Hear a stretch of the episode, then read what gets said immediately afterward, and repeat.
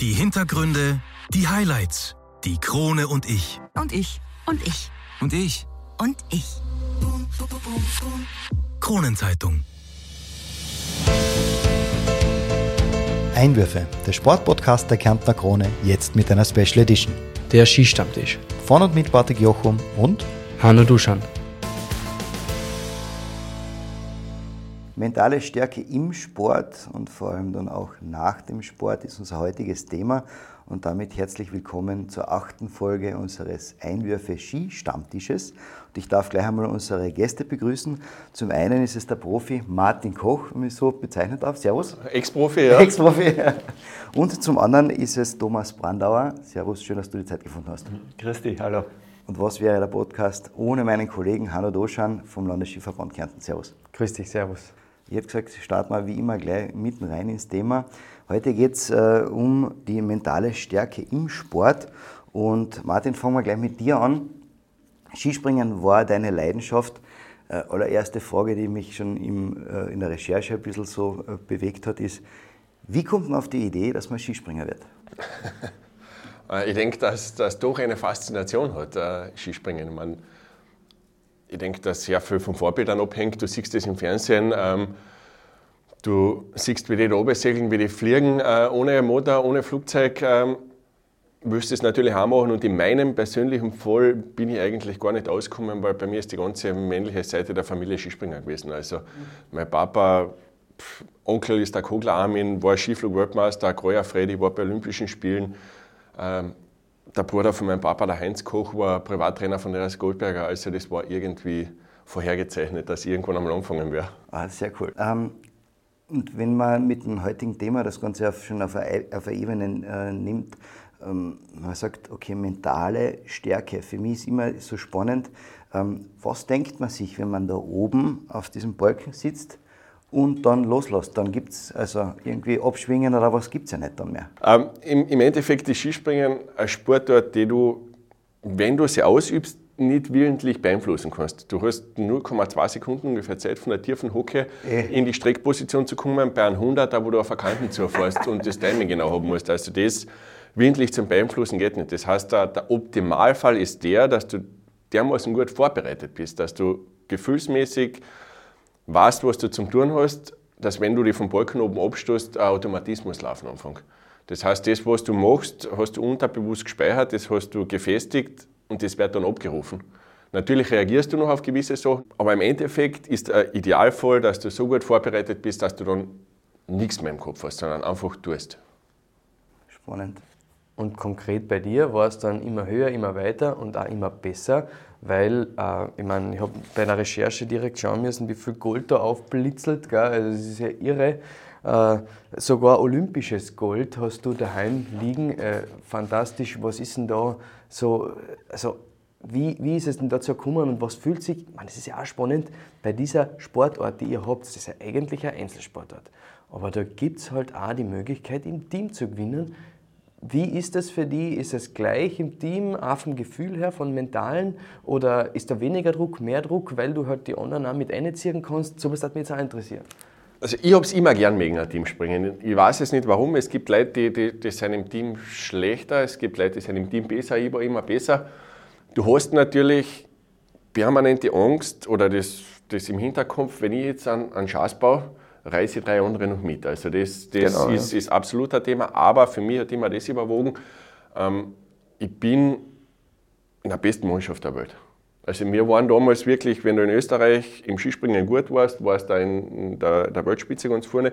Da hast du ja gewusst, ich brauche da jetzt keine Baum ausreißen, weil wir sind vier Leute, wir können alle vier gut springen und wenn wir unsere Sachen machen, dann werden wir vorne sein. Und deswegen, das hat mich immer beflügelt. Und ich habe auch gewusst, okay, auch wenn es bei mir einmal nicht so gehen sollte, ich habe noch drei, die reißen mich aus. Äh, Das heißt, die, die Komponente hat mir im Gegensatz zum Einzelspringen immer geholfen, weil ich einfach ein bisschen weniger nervös war und ein bisschen weniger Druck gespürt habe. Ja, also das ist wie zwei Seiten, wie du das betrachten kannst. Gell? Entweder du sagst, oh ja, jetzt könnt ich alle einreisen. Genau. Oder du sagst eben, ja, oder mich können eigentlich auch alle auch wieder auserholen. Wenn ich jetzt einen Chance baue, habe ich noch drei andere, die mich mir helfen können. Das ist eigentlich eine spannende Sichtweise und das ist sicher das, warum du in dem Moment gut warst. Und äh, ich habe im Vorfeld schon gehört, äh, du hast ja einen, einen Spitzenmentaltrainer gehabt. Ja. so schließt sich der Kreis. So schließt sich jetzt der Kreis. Lieber Thomas, schön, dass du da bist. Äh, für, mich, ja. für mich einer der, oder nicht für mich, in, in Kärnten, in Österreich, einer der Koryphäen in diesem in diesen Themenbereich äh, Sportpsychologie. Und äh, eigentlich immer im Hintergrund äh, vom Thomas hört man, ja, naja, wobei, jetzt war es eigentlich mehr in, in den Medien auch mit Bergsteigen und so weiter, weil man muss ein bisschen wissen, der Thomas äh, war selbst äh, Welt äh, in, der, in der Nationalmannschaft beim Schwimmen und äh, immer schon, soweit mit März zusammengearbeitet, wir kennen uns auch schon länger, immer schon ein ambitionierter Kletterer und Skifahrer und Skitourengeher, glaube ich auch. Ja und äh, ist halt eben im Einzel- und im Teamsportarten als Coach. Wir haben uns schon im Sportpark getroffen. Äh, wie ist es dazu gekommen, dass du äh, überhaupt dann von einer Sportkarriere dann zum Sportpsychologen geworden bist, Thomas? Ja, ich denke schon, ähm, das ist jetzt doch schon viele Jahre her, also aus dieser Eigenerfahrung, äh, die ich zum damaligen Zeitpunkt gemacht habe. Und das ist sehr interessant, weil in meiner, im Rahmen meiner Schwimmkarriere, da haben wir sehr viel in Innsbruck trainiert und da sind wir eben immer mit den Skispringern äh, zusammengekommen, die auch damals äh, eben beim Tivoli Stadion, äh, Stadion trainiert haben. Und da war eben der Baldur Breimel mit meinem damaligen Trainer oder meinem Trainer im Schwimmen sehr eng. Und deswegen haben wir als Schwimmer schon im mentalen Bereich, ähnlich wie die Skispringer, auch gearbeitet. Und wir haben also schon in den 70er Jahren haben wir so einen polnischen Sportpsychologen, Rodkiewicz hat der geheißen, der hat uns auch schon betreut. Das heißt, äh, in meiner Zeit war das so eine Zeit lang immer als Gegenentwurf zur DDR, zu den äh, Oststaaten, äh, die auch schon sehr viel im mentalen Bereich gearbeitet haben, war das immer so eine Möglichkeit, da nachzuziehen. Also so bin ich in meiner hm, Karriere damals schon mit dem konfrontiert worden. Interessanterweise hat es aber, was die Psychologie betrifft, äh, keinerlei Ausbildung gegeben in Richtung Sportpsychologie. Man hat Psychologie studieren können, aber da hat es überhaupt keine Vorlesung oder ein Seminar zur Sportpsychologie gegeben und auch keine Möglichkeit der Ausbildung. Und ich bin eben deswegen dann nach meiner Sportkarriere eben einmal nach Kanada. Da hat es das schon gegeben und bin äh, da sozusagen in dieser Richtung auch ausgebildet worden. Und äh, das war dann so mein Beginn jetzt in Österreich. Und das Spannende war da natürlich, dass der Karl Schnabel, als wie er die Sportmedizin implementiert hat, und das geht dann auch wieder auf den Baldur Breimel zurück, äh, war ihm es sehr wichtig, er hat selber ebenfalls im mentalen Bereich gearbeitet, auch in diesem Bereich ein Angebot äh, zu haben und interdisziplinär zusammenzuarbeiten. Und so haben wir also vor, jetzt vor bald 30 Jahren äh, haben wir begonnen, eben nicht nur Sportmedizin jetzt aufzuwerten in Kärnten, sondern auch sportpsychologisch da ein Angebot äh, den Sportlerinnen und Sportlern zu geben. Und so hat sich das dann entwickelt. Also in der Zwischenzeit, seit damals gibt es zum einen gibt es auch in Österreich jetzt schon eine Ausbildung Sport Psychologie und es gibt ein Bundesnetzwerk Sportpsychologie, wo jetzt über 100 Sportpsychologinnen und Sportpsychologen mm, organisiert sind. Und das heißt, da hat sich jetzt einiges äh, getan, aber der Ursprung war an und für sich diese denke ich, schon äh, dieses Zusammenarbeiten mit Baldur Breimel, der dann mein Trainer auf das gebracht hat und, und das war so die Grundlage. Und dass ich den Kreis da jetzt, glaube ich, richtig interpretiere, das heißt, der Karl Schnabel, selbst äh, olympischer Olympiasieger beim Skispringen, ich weiß nicht, 1976 in Innsbruck. Wow, 76 in Innsbruck, danke. da, hat wer, da hat wer wirklich aufgepasst, die Geschichte. Äh, und der war damals, war der damals mit dir sozusagen beim Trainieren, du als Schwimmer und er als Springer, wart ihr da gleich und der Baldo war dann sozusagen Zeittrainer eigentlich damals, ist das richtig? Ja, ganz genau. Also das heißt, um, um, der Karl hat ja 76 den Olympiasieg geholt und ähm, hat 77 seine Karriere beendet. Und insofern war der Karl ein bisschen vor mir. Also ich bin ich habe zusammen sozusagen mit dieser Mannschaft, die sich auf 80 dann vorbereitet hat, da war der Tuchscherer Klaus, kann ich mich erinnern, mit dem habe ich öfters trainiert. Der Inauer Toni war dann damals ja auch noch immer ganz äh, konzentriert, dass er sozusagen den Olympiasieg, der ihm in Innsbruck noch verwehrt war, äh, dass er sich auf den konzentriert. Also das heißt, wie wir dort trainiert haben, das war die Landessportschule im Tivoli, äh, dort hat es immer Schwimmbad gegeben und die Skispringer waren immer während der Tournee, waren die immer auch dort untergebracht. Da hat es so, ähm, ja, dass wir auch persönlich zusammen waren. Karl, den Karl persönlich habe ich erst später kennengelernt. Mhm. Also dann im Land eben, wo ja, ihr gemeinsam ja, genau, das aufgebaut äh, habt. Genau, genau. Der Karl war da eigentlich schon 77 eben, hat er seine Karriere schon beendet gehabt. Mhm. Ja, okay. Und äh, wenn ich das jetzt an was, was einfach Fakt oder oftmals gehört wird, äh, da mag ich jetzt ein bisschen einen Schwenk machen wieder zum Sport. Und zwar, man gewinnt und man verliert am Ende im Kopf, weil sie sind, also die Sportler, so sagt man, sind am Ende in der Weltspitze alle ähnlich gut ausgebildet, jetzt an körperlich. Gell?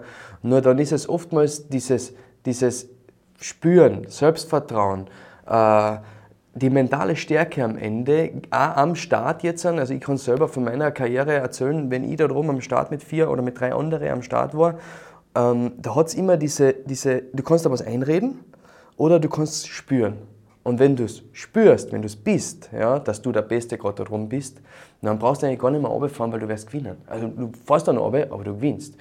Ist das auch bei euch so, dass da oben am Start, wenn die anderen kommen, dass du das, kennst du das, was ich da gerade erzählt habe? Ähm, ja, ist ein, ist ein ganz interessanter Punkt. Also ich kenne beide Seiten. Ich kenne die eine Seite, wo sich ein, ein sehr guter Sportler das auch einreden hat können. Also wirklich ähm, mit, mit, mit permanenter äh, Selbsteinsagung ähm, äh, auf Nacht vom Schlafengehen in der Früh beim Aufstehen äh, permanent, auch mit Rituale vom Sport, wo er sich das Gefühl geholt hat. Bei mir war es so, ich habe das nicht kennen, also ich habe das nicht geglaubt, wenn ich es mir auf eingeredet ja, habe. Ähm, aber ich habe es gespürt. Ich habe gemerkt, wenn ich gut drauf war, und das ist zum Beispiel meine persönlich ähm, größte Leistung, ist mein Sieg im Planitzer 2012, weil meine, Persön meine innere Intention war immer im Skispringen, ich wollte jetzt da nicht Olympiasieger werden oder Weltmeister, sondern ich wollte einmal wissen, wie gut ich sein kann. Und im Planitzer war ich das und das Komische war, ich bin in der Früh aufgestanden und habe es gewusst. Ich wusste, es kann passieren, was will ich werde es heute gewinnen, weil es kann eigentlich keiner, ich meine, es kann immer was passieren, aber ich habe das in der Früh beim ja, Aufstehen gewusst. Ja. Das gespürt, ja. Und das war dann wirklich so, dass ich mit 20 Punkten Vorsprung gewonnen habe, äh, überlegen und da habe ich gewusst, okay, das war mein Maximum, mehr kann ich einfach nicht. Das war cool. Genial. Aber da muss ich jetzt an dazwischen grätschen und sagen, okay, äh, wenn du es dir selber nicht einreden kannst, ähm, was hilft dann in dem Fall? Ja, wie kann man dann als Mentalcoach sagen oder als Unterstützer äh, dem Profi weiterhelfen und sagen, äh, probieren wir halt, wenn du es nicht einreden kannst, was gibt es dann für Alternative? Mhm, ich denke, der Martin hat das schon sehr gut beschrieben, dass, und das denke ich schon sportartspezifisch unterschiedlich, ähm, dass speziell im Skispringen dieser Automatismus, in der Sportpsychologie nennen wir es eben das Implizite, das heißt, dass das von sich selbst heraus gesteuert wird, äh, dass das Kontrolle haben muss. Wenn das gelingt, dass das Implizite sozusagen arbeitet, agiert, handelt, äh, dann wirst du deine Leistung gut entfalten können.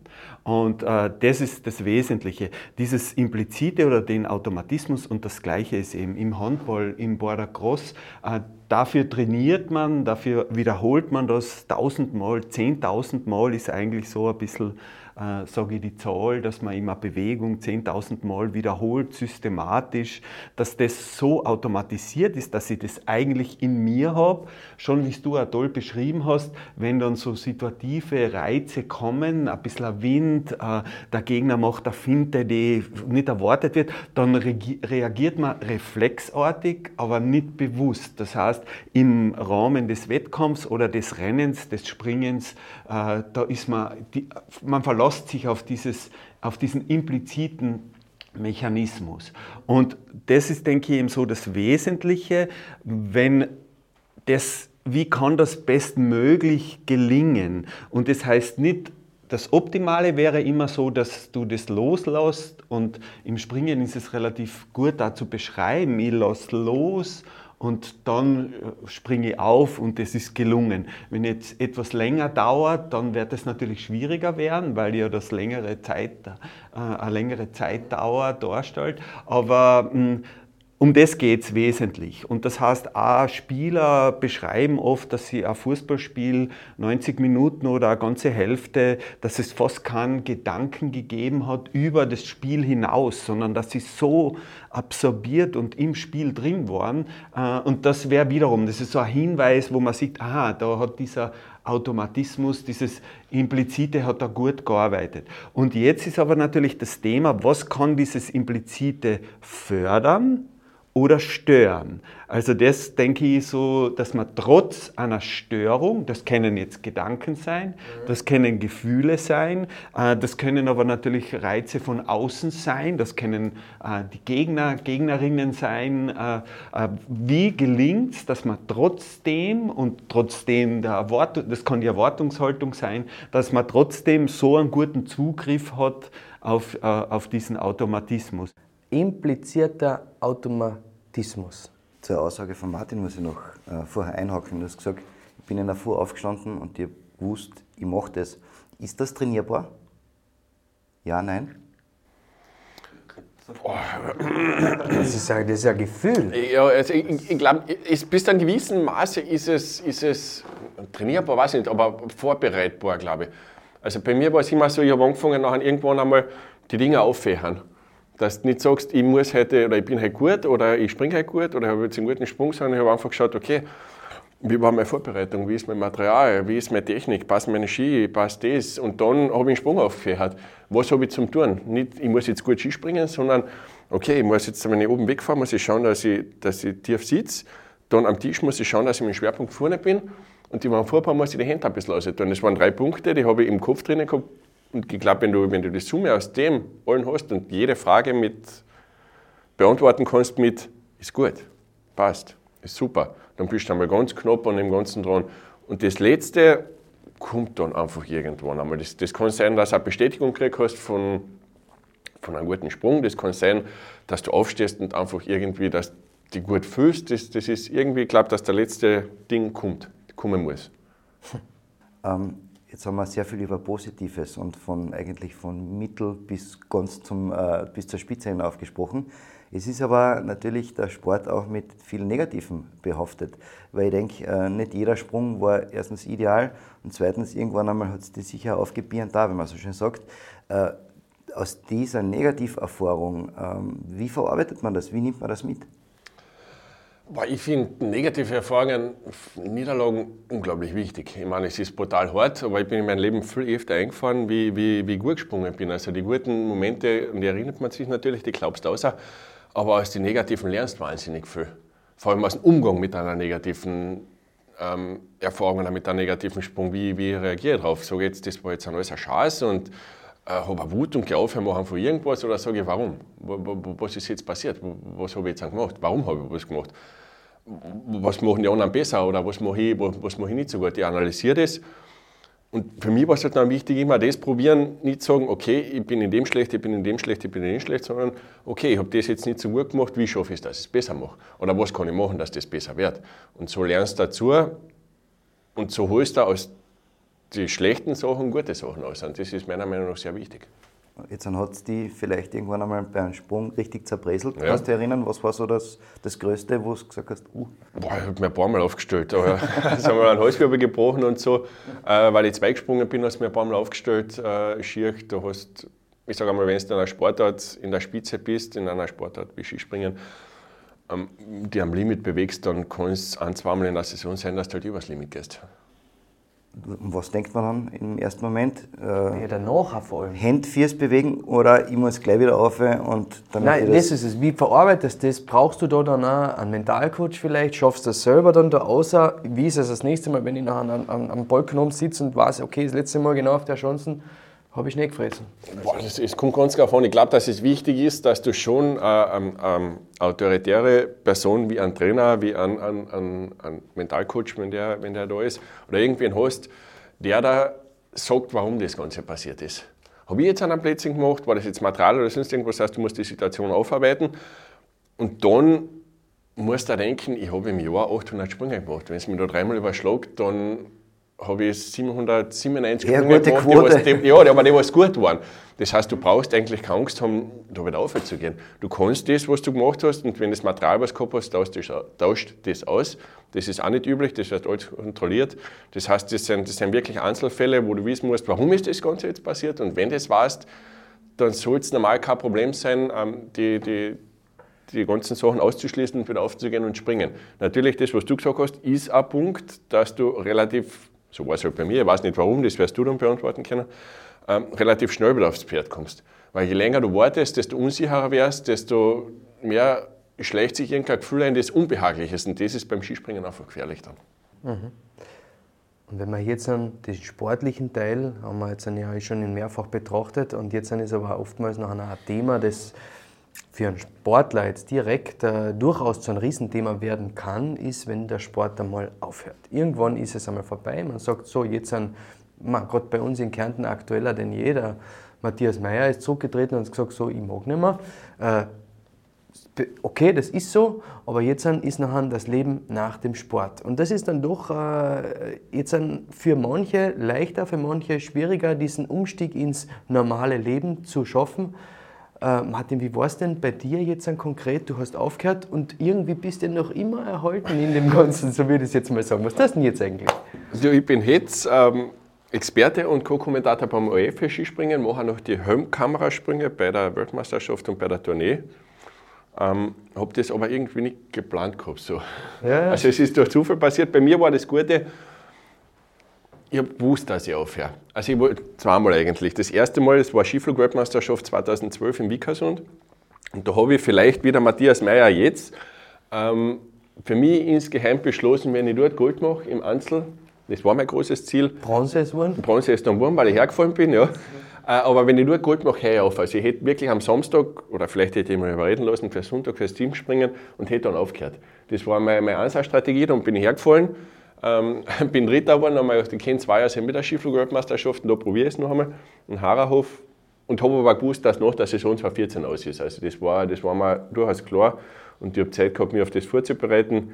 Dass ich dann direkt im gleichen Jahr zum OF gewechselt bin, das war Zufall, äh, aber ist jetzt auch nicht, auch nicht blöd gelaufen. Also für die ist es geflutscht auf jeden Fall. Also das war für die kein großes Thema, das Aufhören. Wenn man hört von anderen schon, ich weiß nicht, ob du das mitgekriegt hast, als äh, von Sportskollegen, dass der Umstieg nicht immer so witzig sein kann. Auch. Ich meine, du musst schon denken, also das war bei mir auch, äh, ist mir dann erst bewusst worden, wo ich wirklich aufgehört habe. Das Komische war, ich habe noch irgendein Formel 1 Rennen oder irgendwas geschaut, was ich normal nicht mache. Aber du bist, so wie es in, in, in meinem Fall war und wie es in vielen Sportlern war, ich habe das gemacht, seit ich drei Jahre alt war. Ich habe aufgehört mit 32 oder 33, das waren 30 Jahre Skispringen. Ein ganzes Leben. Ein, ganz, ein ganzes Leben. Es hat eigentlich da nicht viel anderes gegeben. Das heißt, wenn du aus diesen Blasen ausgerissen wärst, äh, kann es schon sehr herausfordernd sein. Und was, in, was mir auch noch damals bewusst worden ist, äh, ich bin bei der Siegerehrung ein paar Mal ganz oben gestanden, ich bin Weltmeister, Olympiasieger geworden und ich wusste, ich wäre, egal was ich tue, in meinem ganzen Leben nie wieder irgendwo so gut sein wie im Skispringen. Nie mehr Wär nie mehr, nein, wär ich nie mehr sein. Der Beste auf der Welt ich nie mehr sein. In irgendwas anderem, außer im Skispringen, Ja, genau. was du das weißt. Ja. Und das kann dann schon ein, ein emotionaler Hammer sein. Also da kann es schon sein, ich meine, ich habe es gut gehabt, ich habe während meiner Zeit als Skispringer zum Studieren angefangen, äh, habe dann auch in Klagenfurt mit dem Spitzensport und Studium äh, Projekt während meiner aktiven äh, Laufbahn ähm, angefangen zu studieren oder, oder mein Studium voranzutreiben und habe das als Anker noch gehabt, äh, nachdem ich aufgehört habe. Das heißt, ich habe was gehabt. Aber wenn du ohne irgendwas dastehst, ohne, ohne Perspektive, vielleicht auch ohne Ausbildung, dann kann es schon sein, dass du mal Panik kriegst. Thomas, darf ich dir die Frage jetzt umschießen? Was passiert in einem Sportler, jetzt an psychisch oder auch vielleicht von hormonellen Themen her? Und äh, dass es eben bei manchen da zu Problemen kommt, man hört das ja eigentlich auch nicht wirklich in den Medien. Erzähl uns einmal ein bisschen was über das Thema, bitte. Ja, mh, das sind sogenannte Übergangsphasen, die alle Menschen im Leben erleben. Das heißt, da geht es eben immer in den Beruf, aus dem Beruf heraus, äh, also das heißt in die Pension. Und das sind natürlich Schnittstellen, die markant sind und auch wiederum, ich kann das nur wiederholen, individuell unterschiedlich verarbeitet werden. Aber was im Spitzensport, äh, denke ich, schon anders ist als in anderen Bereichen, ist, dass Äh, zum einen, so wie du das gesagt hast, man realisiert in diesem Bereich nur, wenn man mit all seinen Möglichkeiten da dabei ist. Das heißt, 24-7 ist man Skispringer, Skiflieger, Bordercrosser, Fußballer, Handballer. Und äh, das ist notwendig, um dort überhaupt beruflich Fuß fassen zu können. Und ich spreche es jetzt schon an, das war in, vor 30, 40 Jahren doch noch ein bisschen unterschiedlich. Durch die Kommerzialisierung und Medialisierung äh, ist es ja jetzt in vielen Sportarten möglich, ähm, in ein paar mehr, mehr Geld zu verdienen, in anderen weniger. Das ist ganz klar, das ist äh, ungleich verteilt, aber trotzdem stellt der Beruf, Spitzensport, äh, ist eine Möglichkeit, wo man auch Geld machen kann. Und das Schwierige für den Spitzensportler und für die Spitzensportlerin ist aber jetzt, dass äh, diese Möglichkeit da das durchzuziehen sehr früh beendet wird. Es hat sich zwar jetzt verändert, früher war das eher, dass mit 25 die Menschen äh, in Pension, also spitzensportlich in Pension gegangen sind und dann haben sie eine Ausbildung daran gesetzt. Jetzt hat sich das verändert. Das geht also bis 35, 40, sage ich einmal, aber da wird es schon sehr eng. Es je, nach Sportort. je nach Sportort. Mhm. Ausnahmen bestätigen die Regel. Aber das heißt, eigentlich gehe ich dann mit 35 oder mit 40 gehe in Pension in einem Bereich, wo ich der volle Experte war, wo ich ganz viel Wissen gehabt habe, wo ich mir alles angeeignet habe. Und äh, das ist natürlich als solches eine große Herausforderung, ähm, was mache ich dann danach? Und das äh, ist für bestimmte Personen eben äh, durchaus äh, schwierig, da dann einzusteigen. Aber ich mein, du hast es ja auch verglichen, ganz am Anfang jetzt in den, äh, in den Satz, dass du gesagt hast, das ist es ähnlich wie wenn du nachher aus dem Arbeitsleben rausgehst, auch in Pension gehst sozusagen und nachher in einen alltäglichen, äh, in die Pension gehst, ja.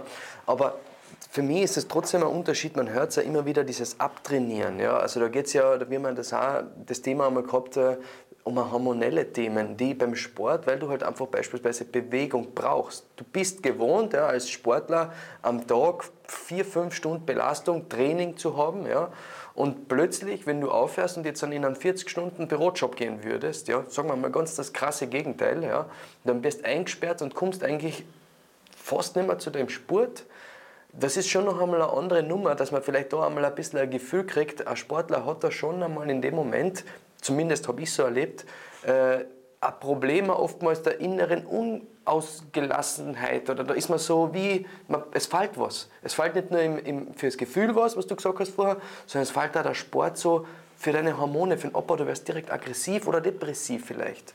Kennst du das? Hast du das auch gehabt? Ich hab's, das Gute ist, dass, wie gesagt, nach der Karriere habe ich als, als Kommentator angefangen. Äh, und ich kann jetzt noch wahnsinnig viel Sport machen. Der Andreas Goldberger ist mein Kollege, der hat mich auch in den Austauschsport eingeführt, äh, wofür ich ihm sehr dankbar bin. Aber ich habe 2012 damals äh, Mana, Sponsor von mir, gefragt, ob ich da ein Praktikum machen kann. Und ich war drei Monate im Sommer bei Mana in der PR-Abteilung und habe drei Monate 40 Stunden die Woche gearbeitet. Gesessen. Gesessen. Und ich war voll durchgetraten. Dann bist du in Wien draußen auch noch und dann kannst du nicht einfach bei der Tür rausgehen und da ist der Wald und du kannst laufen oder irgendwas. Das war für mich wirklich schlimm. Also ich wirklich genau das, was du sagst, ich war es gewohnt und da, da habe ich am Tag, habe ich glaube ich 20 Espresso gesoffen, weil dann ist wieder nichts zum Tun und was tust du nachher und dann schaust und du hast keine Ahnung, was du mit dir anfangen sollst. Also dieser von klein auf, dieser ich stehe auf und gehe trainieren und gehe aus und mache was, das wird dann wirklich gekartet und das ist definitiv ein Problem. Aber da ist für mich jetzt noch so wichtig, du hast es angesprochen, ähm, trotzdem ein zweites Standbein irgendwie zu haben. Wie ist das dann vereinbar? Können die Eltern irgendwie das beeinflussen, dass sie sagen, Spitzensport ja, aber du lernst was Gescheites? Oder wie wichtig ist dann die Bildung oder Schulbildung?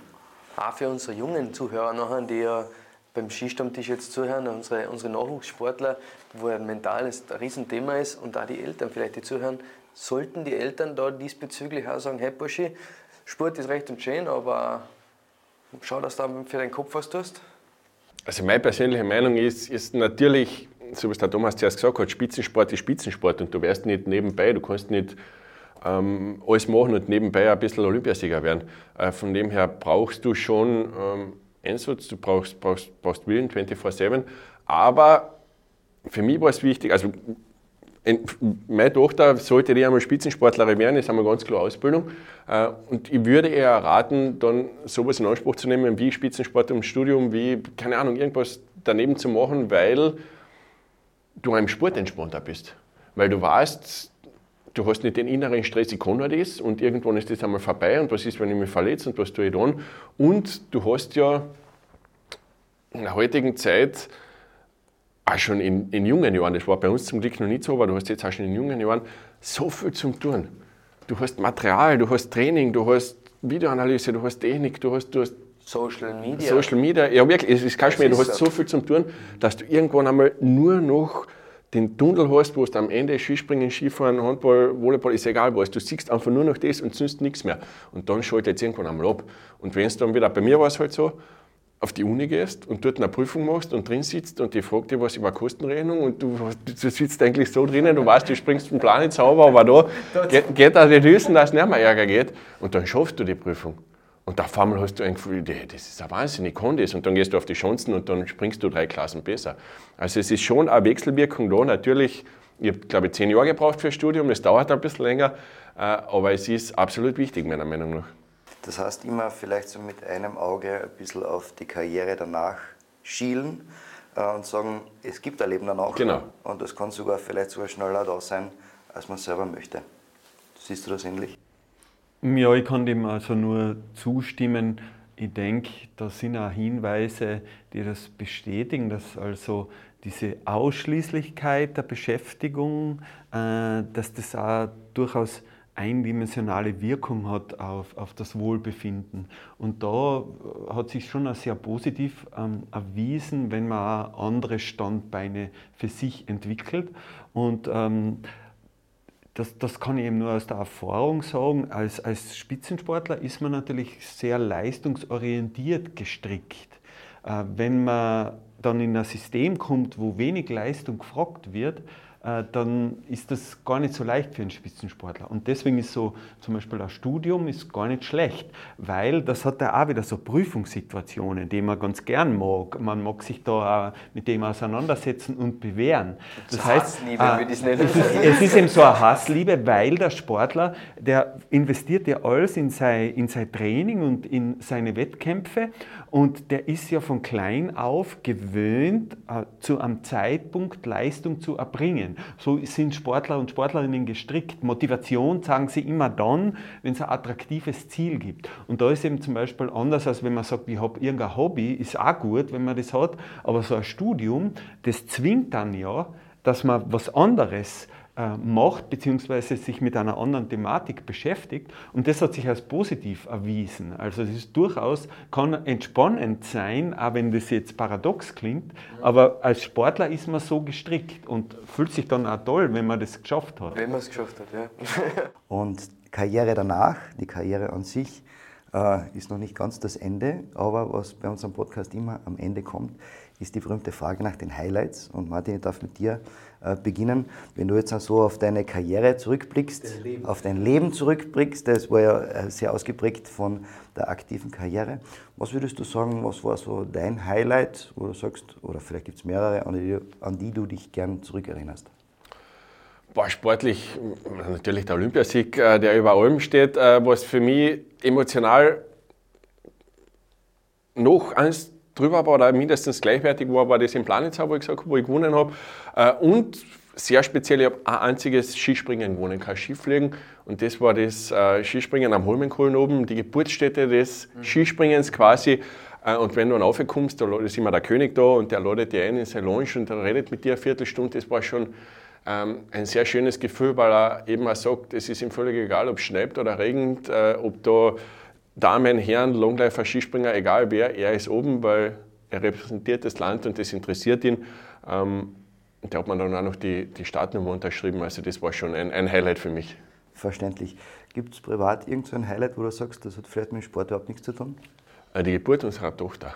Wirklich, also das ist ähm, ein Moment oder ein, ein Lebensabschnitt, den man sich als Sportler schwer vorstellen kann, wenn man noch nicht Vater oder Mutter ist, aber es ist einfach ähm, noch einmal Anstreber über allem, was du machst als Sportler. Also ein, ein, ein Kind zu bekommen, äh, das Aufwachsen zu sehen ähm, und einmal lachen zu sehen, äh, ist mehr wert wie jede Medaille, die gewinnst.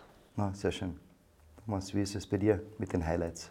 Was waren deine Karriere-Highlights? Was waren deine privaten Highlights?